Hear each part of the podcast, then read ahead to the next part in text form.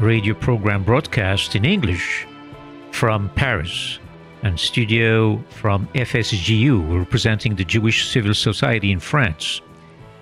This is a bi monthly radio broadcast.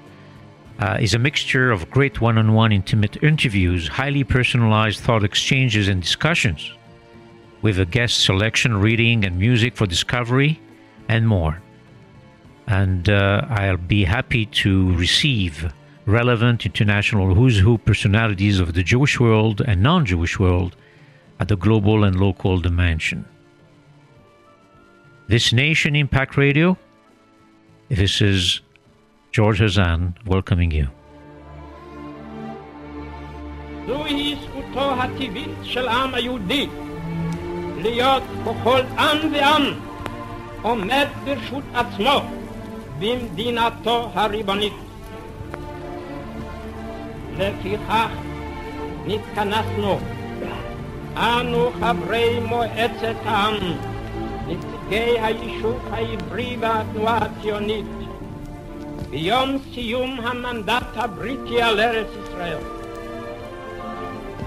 ותוקף זכותנו הטבעית וההיסטורית על יסוד החלטת עצרת האומות המאוחדות אנו מכריזים בזאת על הקמת מדינה יהודית בארץ ישראל היא מדינת ישראל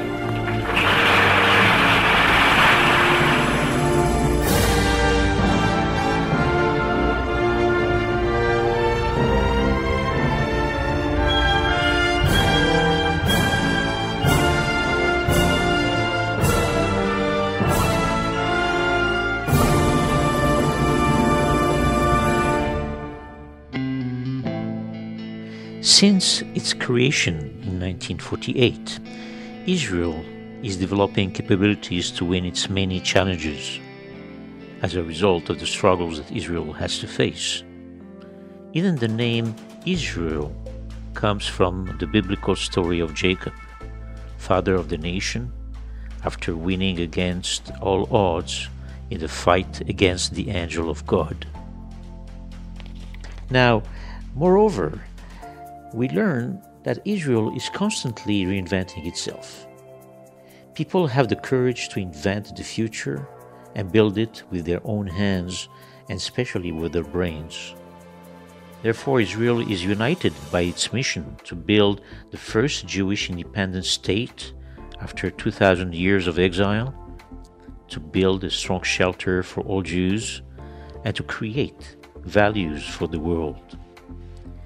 That's why I think it's important that we speak and interact with two icons of the Israeli success the startup nation, but also the innovation nation.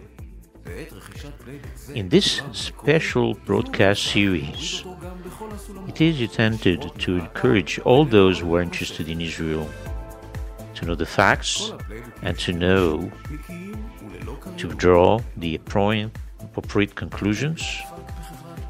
And we invite our listeners to relax in their chairs and join us in a revolutionary journey through the success of Israel, its mechanisms, and its future. And I believe you will find this is a worthwhile journey.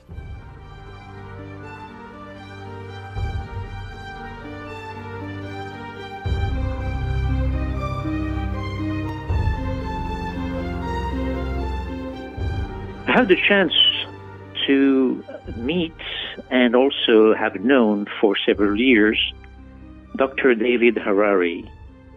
For four decades, from 70 to 2010, during his professional career with the Israeli Aerospace Industry, or IAI, Dr. Harari has several positions in the aerospace industries. I would call it the Space Club. Now, it's not natural for a country like Israel and the size of Israel to conduct activities in space, has said the former uh, Israeli Space Agency, Israel, Ben Israel, Each of the other space agencies are from countries much, much larger than Israel in their budgets and in their populations. But Israel had to do so because of security needs. In 1988, the first satellite of Israel was launched. Since then, more than 20 have been launched.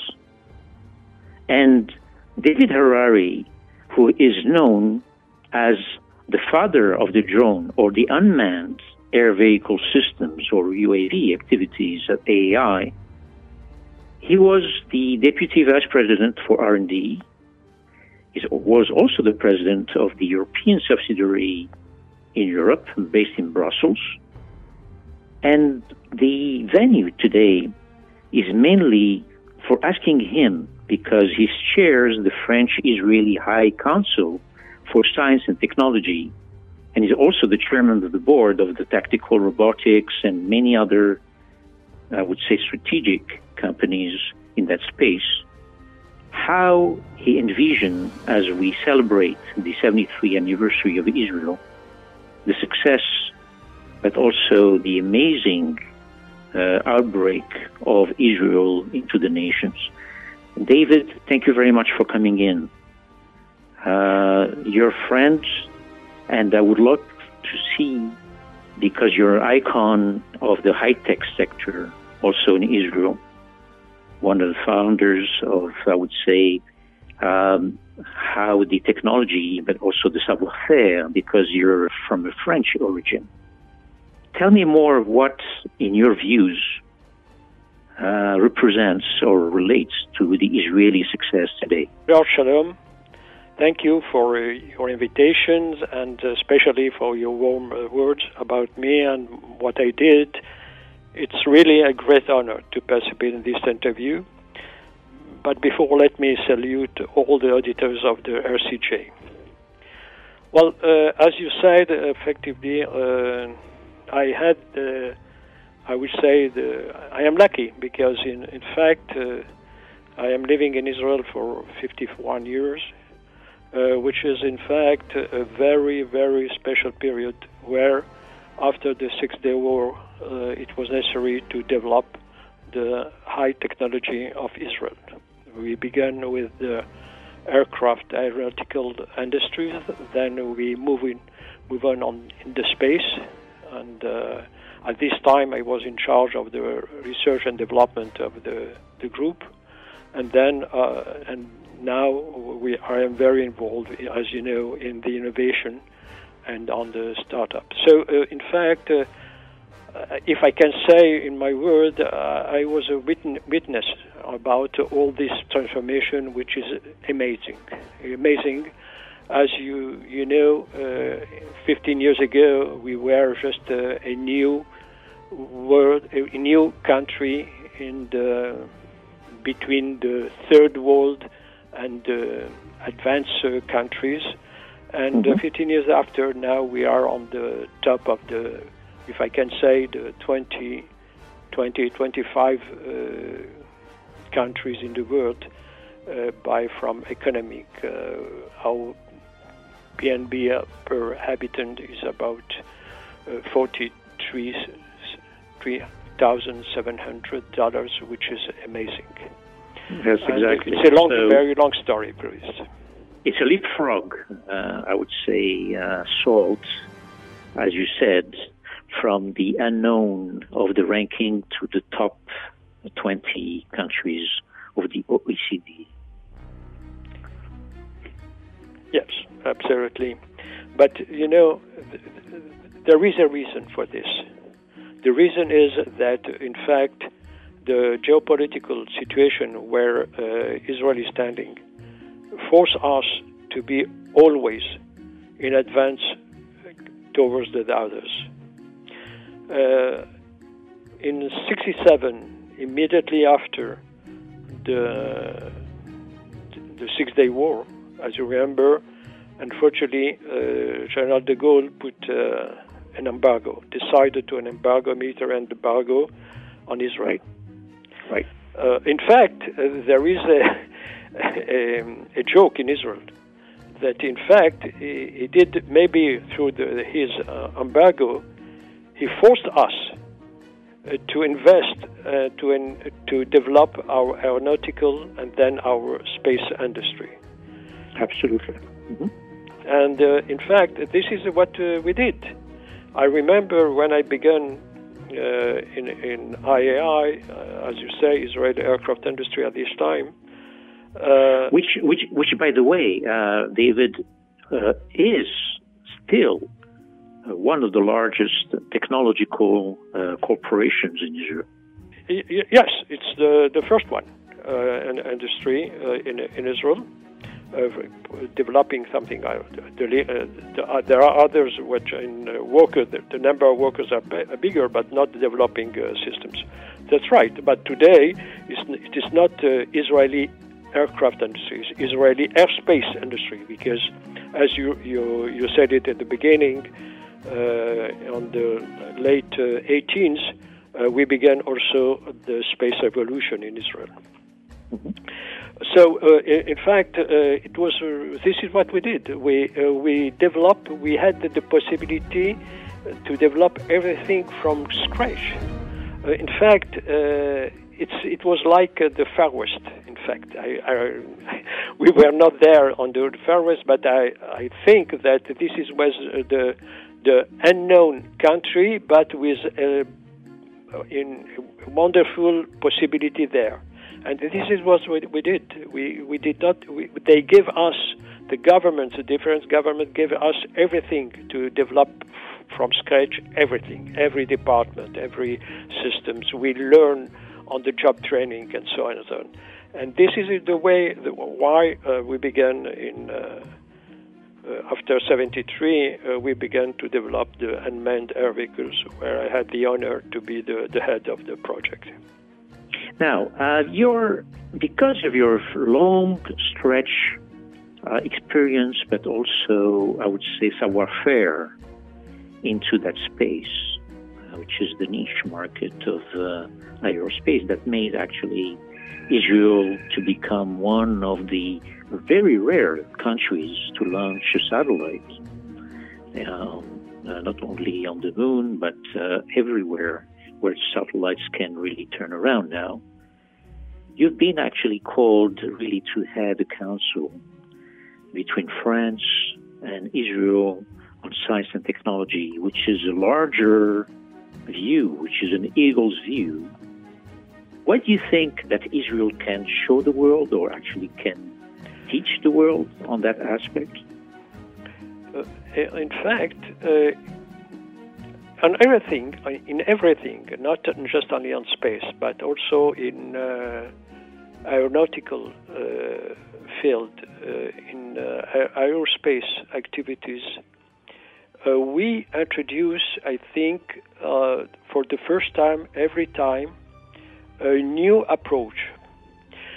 we are a very small country with limited resources, especially in uh, manpower, of course, but also mm-hmm. in money. And in fact, because we had the, the objective to have, we, we always we had a challenge. For instance, when we begin the unmanned air vehicle system, they give me, the government gave me a limited uh, amount of money and they told me in two years we have to begin to uh, to fly with this. So in fact, which was impossible to do it uh, in Europe or United States, they are taking three times or four times the, the money yeah. and, and, time to do it. So in fact, it they the the I would say the situation forced us to find uh, how to cut uh, everything and to do it very quickly. And this is the same thing. For instance in space. We were the first country in the world uh, who developed small uh, satellites. Mm-hmm. Why we did it uh, small satellites? Because we did not have the time and especially the money to develop big satellites. But today, all the countries are doing small satellites because they understood that they can reduce the the budget for development. So would you say that in, in that in that actually uh, matter, innovation is really a matter of necessity, that aspect. In Israel, yes. In Israel, yes, absolutely. More of this. The constraint that we had forced us to be inno- innovative. And uh, in fact, all our culture in Israel, all our, I would say, uh, the infrastructure that we have, push our young people to be more and more and more uh, uh innovative. Otherwise, you cannot do it. I, I, will, I can give you a lot of examples. When we then, after that, we de- uh, developed the unmanned vehicle, and uh, we began to sell them to Western countries. All of them ask us a lot of proof of development test. And always I was explaining them that we did not make all the de- development tests which were known in this country because we did not have the time. But immediately we do uh, we, we, we, we were flying it and get the real result by flying, which is not I would say they are not teaching like this in university. That's right. So, uh, in fact, this is in, in, fact what we and we did it. Why? Not because we did not knew that we have to do all the tests. This is because we don't have the time and we don't have the money. And uh, David, you you actually um, demonstrate very uh, clearly that the quality of a process is, of course, a result of the quality of people, but also a quality of concentration, of focus, because of a necessity. Yeah.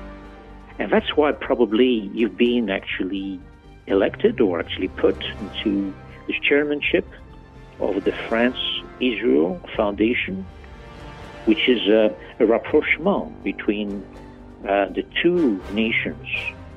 And the aim is really to get you involved in strengthening, right? Not only the two peoples, but also the friendship that exists between the two nations. Tell me in a lump sum uh, what are your objectives and how what is your insights in bringing the uh, success of Israel to France, where you actually are involved, but also for other nations. Yeah. Uh, look, um, I have to, to, to, to, tell you something which is very, very personal. In fact, uh, when uh, in after the Six Day War, uh, which caused a, us a, a, real shock. Us, I am speaking, my wife and myself, uh, we decided that we had to realize our aliyah and we have to take part of the development and the blossoming of the state of Israel.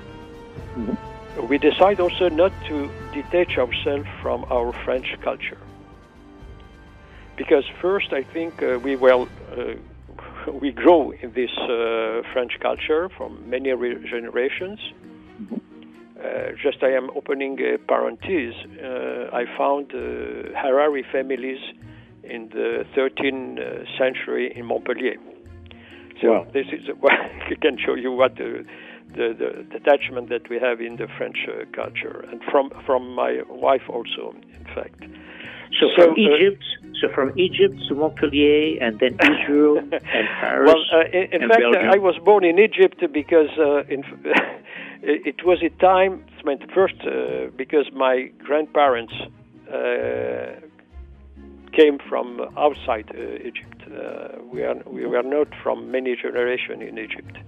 Mm-hmm. From my mother, we, they came from Italy, from Livorno Okay. from my father, they, they, they came from Syria.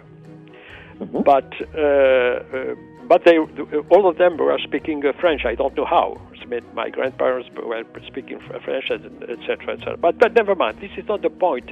The point is uh, that uh, in fact uh, we do believe, my wife and myself, that it's very important to Israel to keep the contact with French. The you have to understand that uh, maybe because I, w- I am a little subjective, I, am in, I was involved in aerospace activity, and all the basis of the aerospace uh, activity in Israel uh, were put by France. It is uh, absolutely, the, absolutely. Yeah, uh, especially after the, the six day after the Six Day War. That's, that's where absolutely. No, and maybe I, and also I will say I can say it now, 15 years after, that uh, also after the Six Days, and despite the the French embargo, we still had uh, very good contact uh, with France, etc., etc., etc.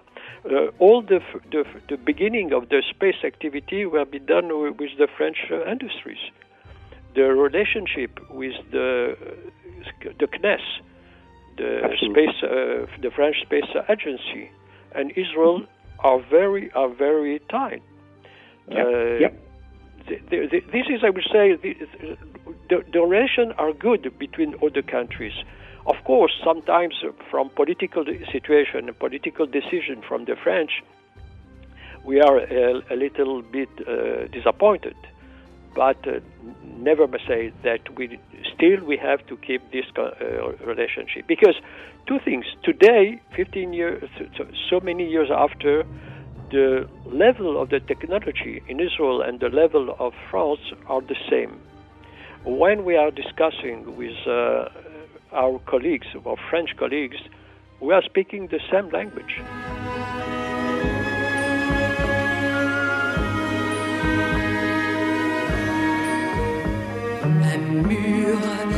Jérusalem, un mur d'espoir jusqu'au ciel mur de pierre, un mur à Jérusalem qui va jusqu'à Paris, qui va au loin, qui fait le tour de la terre, un mur d'amour et de chagrin, qui fait le tour de la terre, chagrin.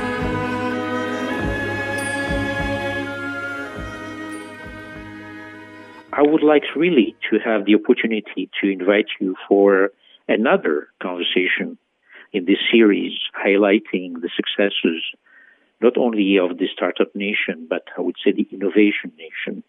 Thank you very much, David, for coming in. Thank you very much also for you.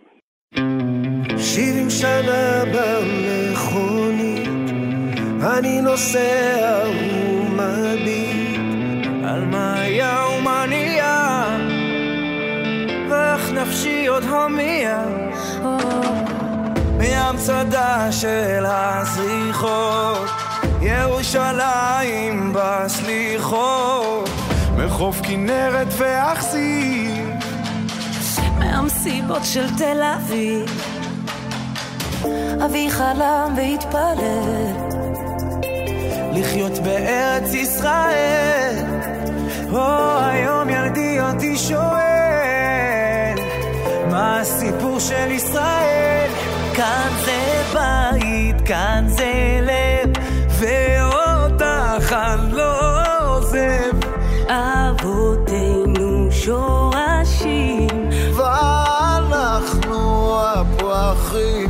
המנגינות.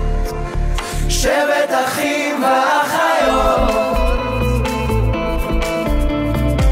אותה שכונה, אותו רחוב תרי סרבנים של יעקב. אוספים ביחד נדודים. בתוך תרמיל געגועים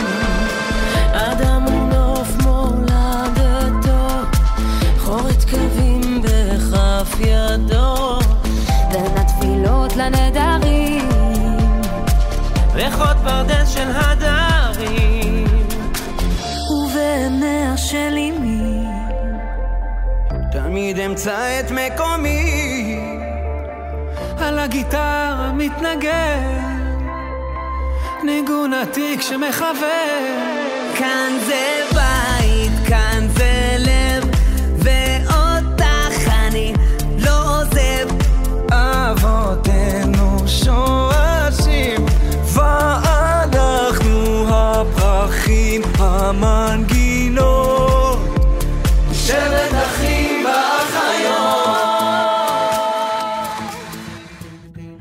I thought also uh, inviting another icon of the uh, tech scene, but also the startup nation, on the 73 anniversary of the State of Israel.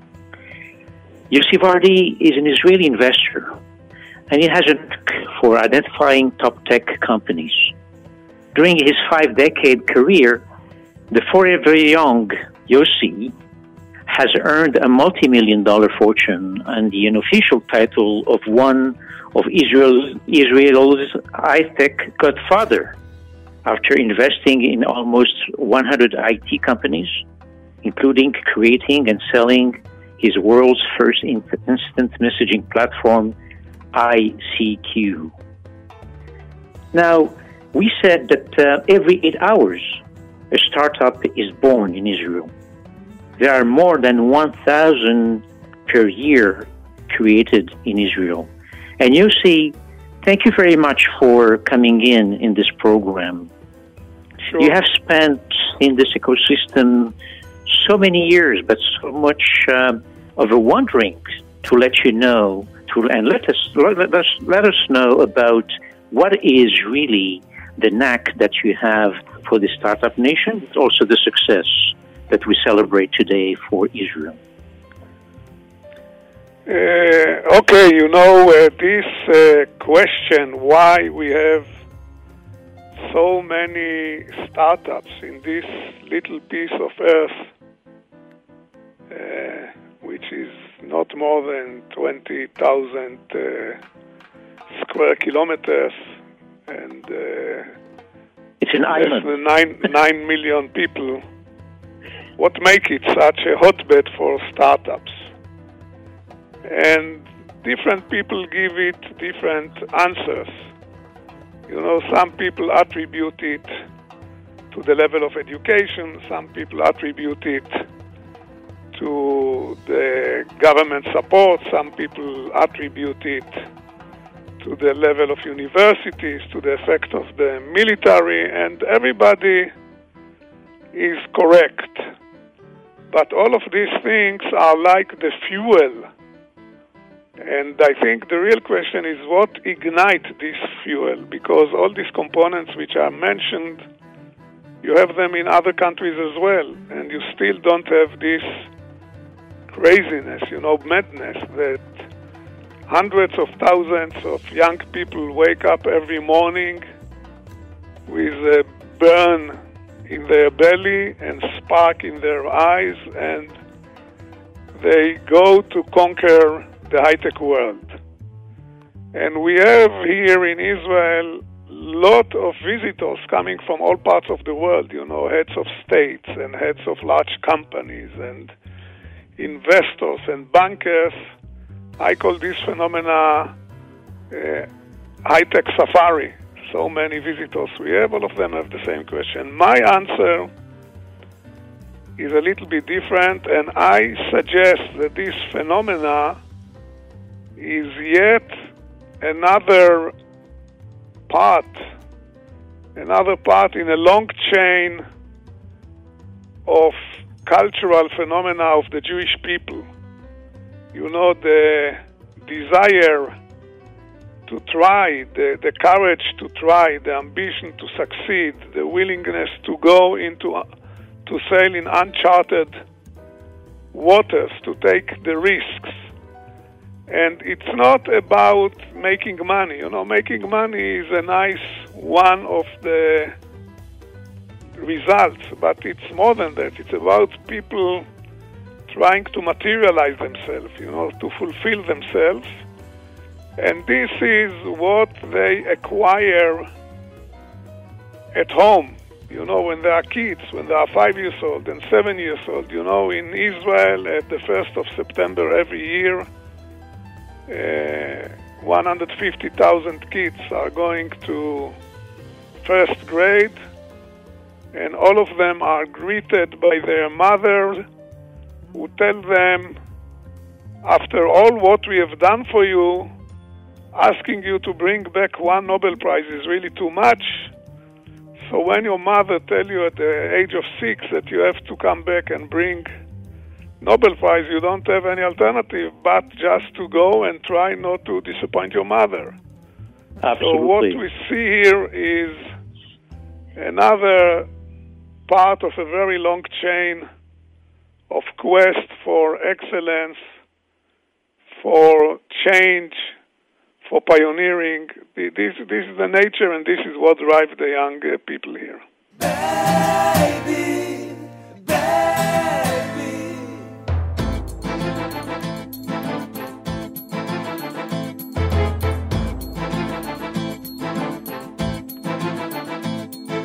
החיים הם לקחו אותי, הם לקחו אותי לכל מקום איתם, בחנות התקליטים. הם היו לי שיר קטן, אני לא עובד, רק עומד ומקשיב בשקט ללורית מדהים, ואחר כך זז עם יצר הנדודים, הנדודים. החיים הם לקחו אותי לכל מקום איתם, בחנות התקליטים, הם היו לי שיר קטן. אני עומד ומקשיב בשקט ללורית מדהים ואחר כך זז עם יצר הנדודים. או החיים, מה לעשות איתם? שאלתי לו אני, שחקנית שמה שלי את היית כל כך זמנית. בגשמים, בגשמים שוב הבטחתי להגיע לביקור סוף הקיץ, סוף הקיץ, אני עוד לא יודע כלום בייבי בייבי שם צעקתי החיים או החיים. שם למעלה עננים ואנחנו עניים. בייבי בייבי שם צעקתי שאני כלי ממרחק. נהייתי מיליונר ליום אחד. החיים על כבישים המובילים לעיר שונה, לעיר גדולה.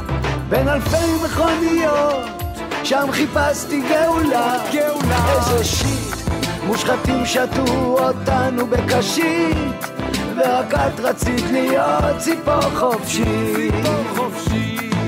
בייבי בייבי שם צעקתי החיים או החיים, שם למעלה עננים, ואנחנו עניים. בייבי בייבי שם צעקתי כשאני מן מרחק. נהייתי מיליונר ליום. החיים, המציאות, הסבלנות לקבל את עצמי להיות אחר ועוד כמה תשובות כמו תתגבר, תתגבר. אני לא נלחם, רק עובר חוזר אני כמו כלב על דלת ביתך שומר נאבק בעצמי אבל לא נכנס יותר. החיים גאונים לא לא ידעו לחיות אותם זה גדול עליי גם גם תוך החדר הקטן. לפעמים אני מדמיין אותי מסיר את נעליי אצלך ונרדם כל החיים במיטתך בייבי בייבי שם צעקתי החיים או החיים שם למעלה עננים ואנחנו עניים.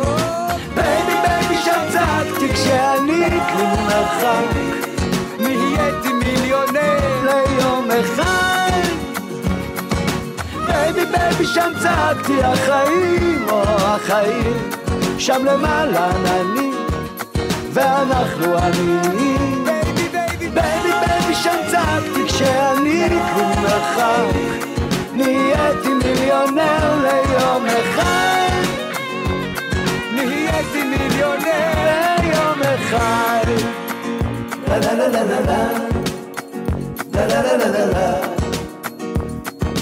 החיים החיים הם לקחו אותי, הם לקחו אותי לכל מקום איתם בחנות התקליטים הם היו לי שיר קטן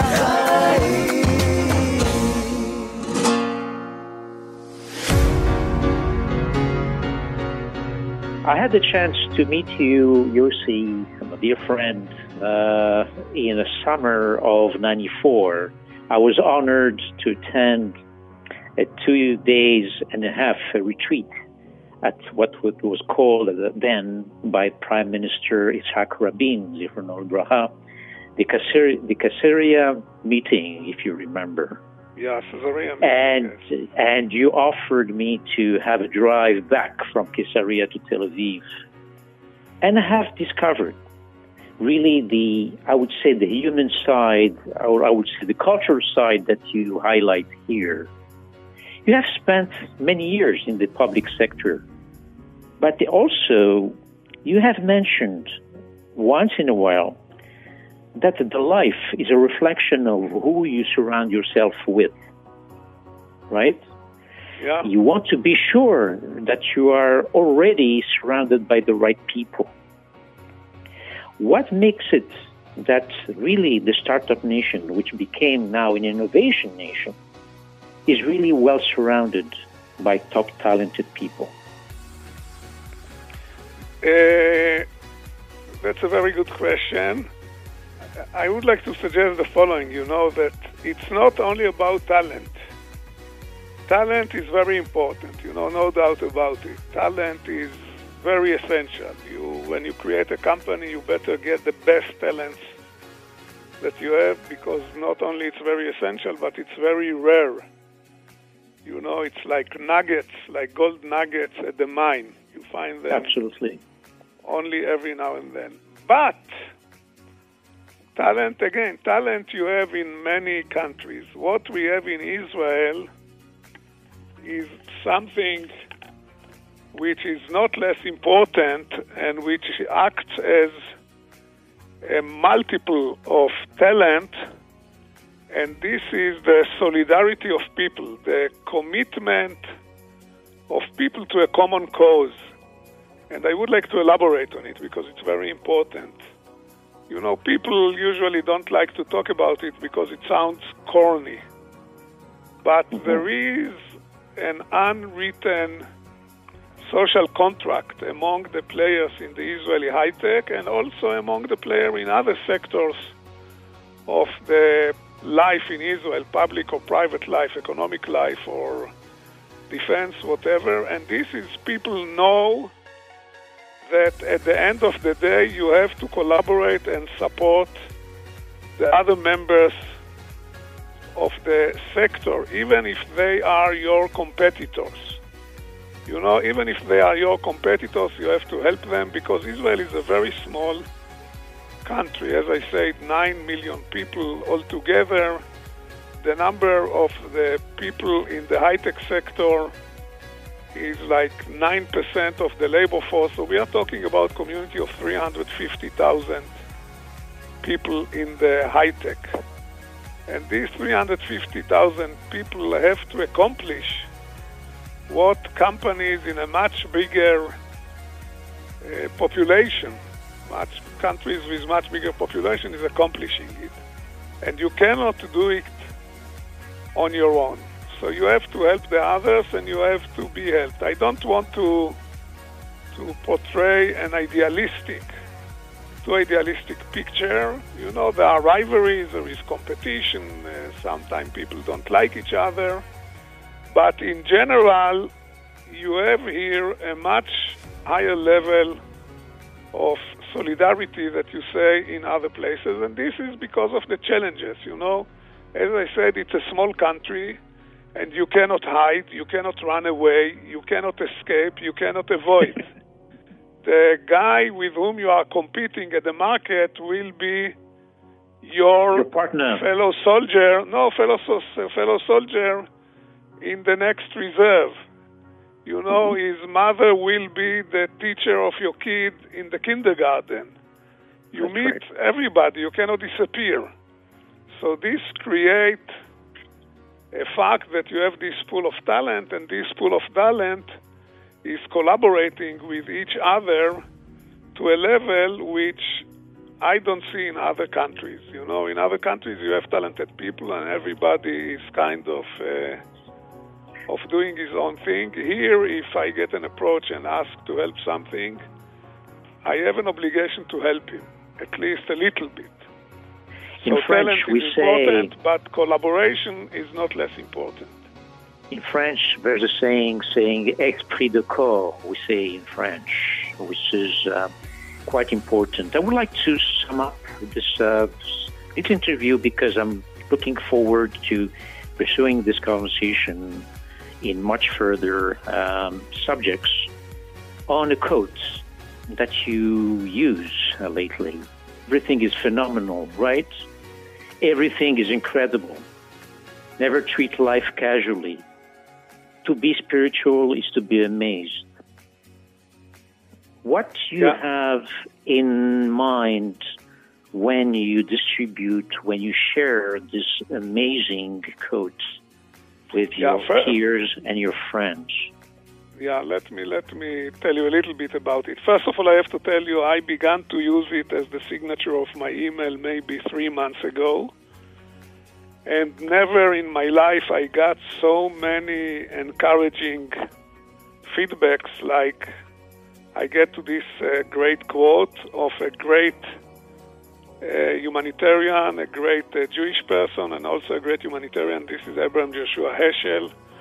For those who don't know who is Abraham Joshua Heschel, I suggest you go to Wikipedia and read about him. Nevertheless, he was a rabbi in the United States and he went to Alabama and walked aside of Martin Luther King in his famous parade. And he was kind of supporting the black movement in the in the 60s, and he has many, many more great quotes that you can find. This quote is putting a light on another very important virtue for people who are interested in creating startups and in starting this new thing, and this is the curiosity. What he's talking about is curiosity, about amazement, about you see something and you are being amazed by it, and you ask yourself how it works, how it came into being, what it can be used for, how I can improve it, how I can make something which will be the next generation. And people, I think people which this quote resonate with their heart, uh, are the people which are, will create the next great thing. Amazement, curiosity, not taking anything for granted are the start of the great trip, which is called building a new startup, building a new companies, improving things, creating new things. Thank you, Yossi, for your uplifting not only words but also thinking. Thank you for your friendship. And I would like to wish you and the State of Israel a happy anniversary for this amazing success. מבראשית הכל תפור, טלאים טלאים של הסיפור, כמו שתי מילים להתחבר. של משורר. אני מכאן, אני שייך, וכל חבר שלי